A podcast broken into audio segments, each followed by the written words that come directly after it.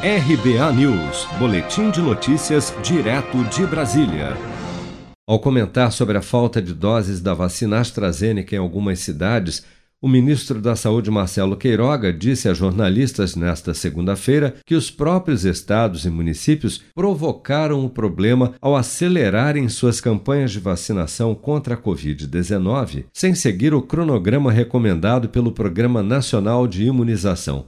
Vamos acompanhar. Eu falo para os gestores de saúde, né, que eles é, sigam o PNI e nós juntos vamos conseguir fazer uma campanha mais eficiente. Vocês podem ver quem reclama. Quem são os reclamadores crônicos? E aí você verifica as publicidades que fizeram.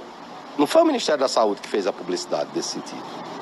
Então tem a ver com os estados que, que, que estão mais adiantados na vacinação? Tem a ver com seguir o PNI.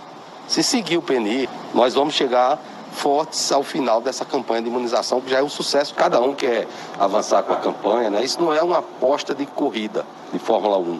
Isso aqui é uma campanha de imunização que tem sido feita com muito sucesso. As decisões são decisões técnicas da CETAI, junto com o grupo do Programa Nacional de Imunização. Se porventura a AstraZeneca, é, por conta de questões operacionais, faltar, eventualmente se usar a intercambialidade. Agora, o critério não pode ser faltou um dia, já troca. Senão, a gente não consegue avançar. Há estados que já anunciaram que vão vacinar idosos acima de, 70, de 60 anos. Então, fica difícil. Como é que nós conseguimos é, conduzir uma campanha de vacinação com essa espécie de torre de Babel vacinal? Até usei essa expressão na comissão do Senado. Não, vamos, vamos juntos, que aí nós vamos mais seguros, mais firmes. Até o momento, a dose reforço só está sendo indicada pelo Programa Nacional de Imunização contra a Covid para idosos acima de 70 anos que já tenham completado o esquema vacinal há pelo menos seis meses e imunossuprimidos que já tenham recebido a segunda dose há mais de 28 dias. Mas o ministro já admite a possibilidade dessa aplicação extra se estender a toda a população.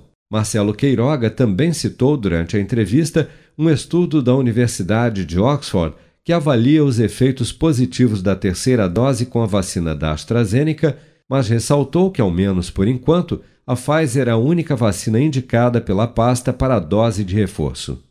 Você está preparado para imprevistos? Em momentos de incerteza como o que estamos passando, contar com uma reserva financeira faz toda a diferença. Se puder, comece aos pouquinhos a fazer uma poupança. Você ganha tranquilidade, segurança e cuida do seu futuro. Procure a agência do Sicredi mais próxima de você e saiba mais. Sicredi, gente que coopera cresce. Com produção de Bárbara Couto, de Brasília, Flávio Carpes.